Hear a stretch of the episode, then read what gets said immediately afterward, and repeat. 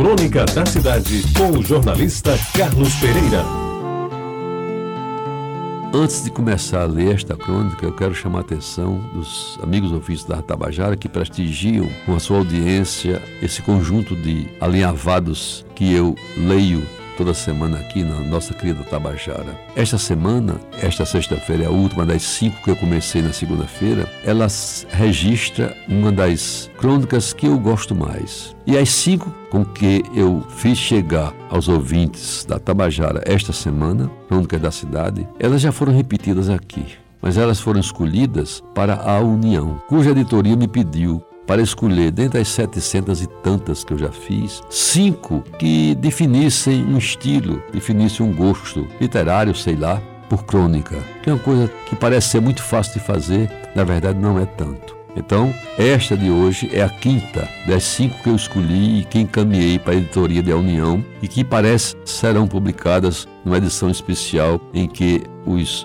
que hoje escrevem para a União definirão crônicas e artigos que foram escritos ao longo dos últimos anos no órgão oficial do Estado, no jornal, um dos mais antigos do Brasil. E a de hoje é a morena molhada mais enxuta que eu já vi. Amigos ouvintes da Tabajara, para comemorar a inauguração de mais uma rodovia, resolvi fazê-lo de forma diferente. E por isso relembro um fato que aconteceu há mais de 50 anos e que tem como personagem principal uma belíssima morena, autêntica representante do que existe de melhor na mulher. Um todo indivisível, bela, sensual, simpática, jovem e dona de um corpo escultural, que depois de tanto tempo ainda me povoa a memória, tornando-se por isso inesquecível. Corria, me parece, o ano de 1959 e estávamos fazendo o levantamento topográfico necessário ao projeto da estrada que asfaltada ligaria a BR-230 a Juarez Távora e daí para a Lagoa Grande e a Lagoinha. Manassés Medeiros, o melhor topógrafo do DR, era por assim um engenheiro sem diploma, pois de estradas ele sabia tudo e mais alguma coisa. Dogival, o jovem Dinda, estava começando, como tantos outros carregando a mira, transportando-a para a leitura do Teodolito, exercendo o que se chamava de porta-mira. Eu, estudante do segundo ano de engenharia, funcionário do DR, assistia mais do que fazia e de vez em quando conferia as medições e as anotava na caderneta de campo. Manassés ajeitou o Teodolito, calibrou a objetiva, limpou os óculos e preparou-se para a leitura. Eis que de repente ele parou, recuou levantou a cabeça e, desviando o olhar para a direita, disse-me: Doutor Carrinho, era assim que ele me chamava. Olha ali o que vem descendo do barranco. Meus amigos, quando Manassés me chamou a atenção para o que descia do barranco, fiquei boquiaberto e meio atônito. Quase não acreditei no que via meus olhos. Ela descia da encosta com uma jarra d'água na cabeça e mais parecia uma visão do outro mundo.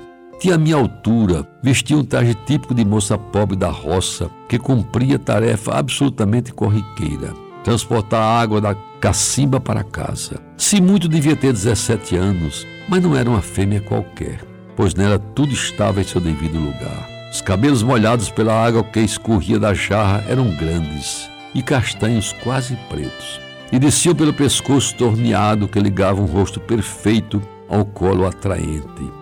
Os peitos de tamanho médio deixavam à vista colados no vestido molhado os bicos durinhos e desafiadores. O vestido não era a única peça de vestuário a cobrir aquele corpo delgado, trigueiro e moreno, queimado pelo sol, porque por baixo dele se desenhava o contorno de uma calcinha branca que os pingos da água escorrida também já começavam a molhar. Amigos ouvintes, quando ela nos viu, olhou com naturalidade e passou por nós com um sorriso que saía da boca de lábios carnudos e dentes alvíssimos e perfeitos, compondo um conjunto parecido com o que Da Vinci compôs a sua Mona Lisa. E os olhos? Ah, aqueles olhos, aqueles inesquecíveis olhos grandes e meio esverdeados. Seu andar era um gingado sensual e provocante. As coxas, grossas e lisas, que resvalavam uma na outra, deixavam quase à mostra o resto do pecado.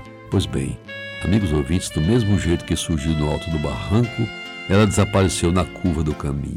Ainda arriscou olhar para trás, quem sabe para confirmar que nós, os três marmanjos, ainda estávamos ali parados, de queixo caído, sem acreditar naquela cena, digna dos melhores momentos do cinema italiano de antigamente, quando Sofia Loren enchia as vistas dos homens de todo o mundo. Eu lembro bem então que era o final de uma tarde, e logo depois o sol também sumiu com ela no horizonte atrás da serra. Nos dias seguintes, em todas as tardinhas, ficamos a esperar que a morena voltasse, mas ela nunca mais apareceu. E assim, nesta hora, lendo esta crônica, eu presto minha homenagem à mulher paraibana, que aliás deveria ser homenageada todos os dias, porque se não fossem ela, nós, homens, jamais sequer teríamos nascido.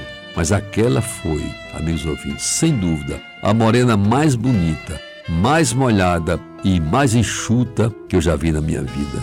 Você ouviu Crônica da Cidade com o jornalista Carlos Pereira.